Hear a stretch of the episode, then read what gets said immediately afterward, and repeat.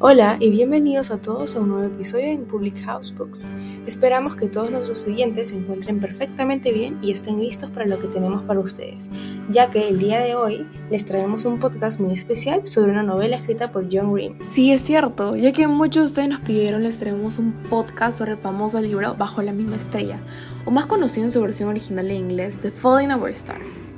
Publica el 10 de enero de 2012 y tan grande fue su éxito que estuvo en el puesto número uno en la lista de New York Times para libros juveniles más vendidos. Y lo más impresionante es que no solo mantuvo el número uno en la lista de superventas de New York Times, sino que también estuvo en ese puesto en las listas de Wall Street Journal y de India Pounds. Wow, ese dato no lo sabía y no puedo creer el éxito que tuvo y sigue teniendo este libro, ya que está teniendo una adaptación en película dirigida por Josh Bond y estrenada el pasado 6 de junio de 2014 en Estados Unidos. Wow, es increíble, ¿verdad?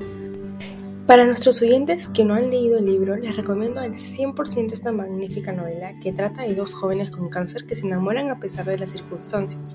Bueno, solo diré eso porque no quiero que se me escape algún spoiler y así no arruino pues ninguna lectura de aquellos que se animen. Sí, Valeria, mejor ya no hables más porque si no vas a terminar spoilando todo este libro. Pero hablando de la adaptación de este libro en película, seguro que tú ya te la viste, ¿no? Porque para los que no saben, Valeria es fan de las novelas pero especialmente de este libro. Es su favorito. Sí, me la vi en estreno. Oye, verdad, normalmente la gente dice que si ves una película adaptada en un libro es totalmente diferente. Valeria, ¿cuáles son las diferencias que logras encontrar entre el libro y la película? Me da demasiada curiosidad, la verdad. Bueno, yo considero que la adaptación de la novela a la película es bastante buena. Pienso que las pocas adaptaciones que he visto, esta es la mejor porque está bastante completa, no es como que le cambien las partes o las situaciones como he visto en otras, eh, se puede entender fácilmente y bueno, lo más importante para mí y que me gustó fue que transmite muy bien los sentimientos de los personajes. ¿Y cuál fue el que te gustó más, la película o el libro? Personalmente considero que el libro. Si bien es cierto, como ya dije, la película está muy buena, pero pienso que al leer el libro sabes más a detalle que en una adaptación, ¿no?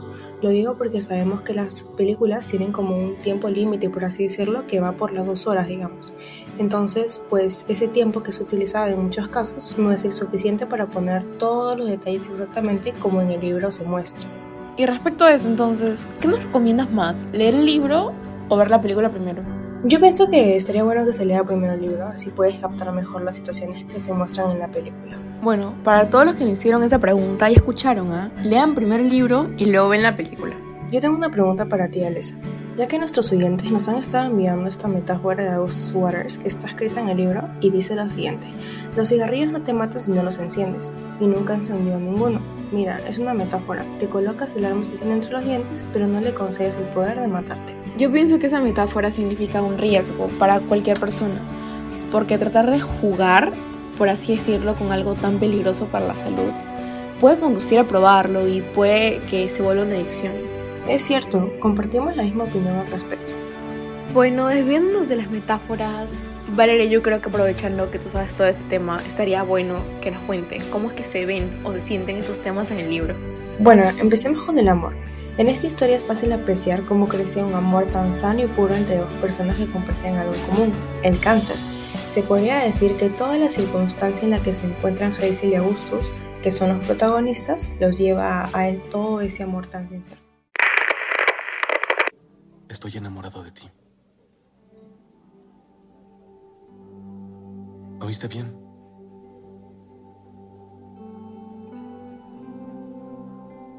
Augustus. Estoy enamorado de ti. Sé que el amor es un grito en el vacío y que el olvido es inevitable. Y que estamos condenados. Y que algún día todo lo que tenemos se convertirá en polvo. Y sé que el sol se tragará la única tierra que existirá. Y estoy enamorado de ti. Creo que con esta frase les queda todo claro, ¿no? Es verdad, con ella nos queda duda cuando dices que nace un amor puro y sano. Y hablando de que ellos compartían en común el cáncer, ¿no? ¿Qué nos puede decir de este tema tan doloroso? Pues el libro transmite los sentimientos de las personas ante el tema. Hazel, con cáncer de tiroides y metástasis en sus pulmones, siempre se muestra muy realista ante su situación. Hasta se podría decir que es negativa, porque ella menciona que trae una bomba de tiempo con ella, Luego Augustus conoce a Sarcoma, que también tiene cáncer, trata de ser positivo ante el tema y la situación, al igual que el señor y la señora Lancaster, que son los papás de Hazel. Por otro lado, también está Isaac, el mejor amigo de Augustus, que también se muestra bastante realista, pero generalizando más el cómo se trata, siento que te compartes tantos sentimientos y lo desarrollan de una manera tan realista que te hace casi poder entender a aquellos familiares que tienen algún familiar con cáncer o a las personas con cáncer, aunque sea un poco, ¿no? Eh, a los 13 años lo encontraron. Cáncer de tiroides en etapa 4. Primero hubo una cirugía. No pudieron hacer mucho, pero eso no los detuvo, claro. Cirugía, radiación, quimio, más radiación. Todo funcionó una temporada, pero después ya no. Luego los pulmones se me llenaron de agua. ¡Enfermera! ¡Necesitamos ayuda ahora! No podía respirar. Nadie podía controlarlo. Qué lindo que el libro muestre la realidad de estas situaciones y que de esa manera podamos entender mucho más a las personas que se encuentran en esas circunstancias. Entonces, supongo que también hace mención de la muerte, ¿no? ¿Cómo es que se trata este tema entre los personajes? Considero que los personajes Hazel, Augustus e Isaac son bastante realistas ante el tema. Se le hace mención durante el libro y bueno, por la enfermedad que comparten los tres, se habla de manera natural, igual tratan de expresar que todos van a morir en algún momento de la vida. Sin embargo, eso no significa que no tenían miedos o preocupaciones. Es mi más grande miedo, mamá. Que cuando me vaya, ustedes dejen de tener una vida. Que se queden todo el día mirando paredes o se quiten la vida. cielo, no vemos eso. Después de haberte escuchado hablando sobre todos esos temas tan profundos, siento que ya puedo hasta entender a los personajes, sin saber mucho. Creo que leeré el libro y veré la película también, porque con todas estas explicaciones ya me dieron ganas.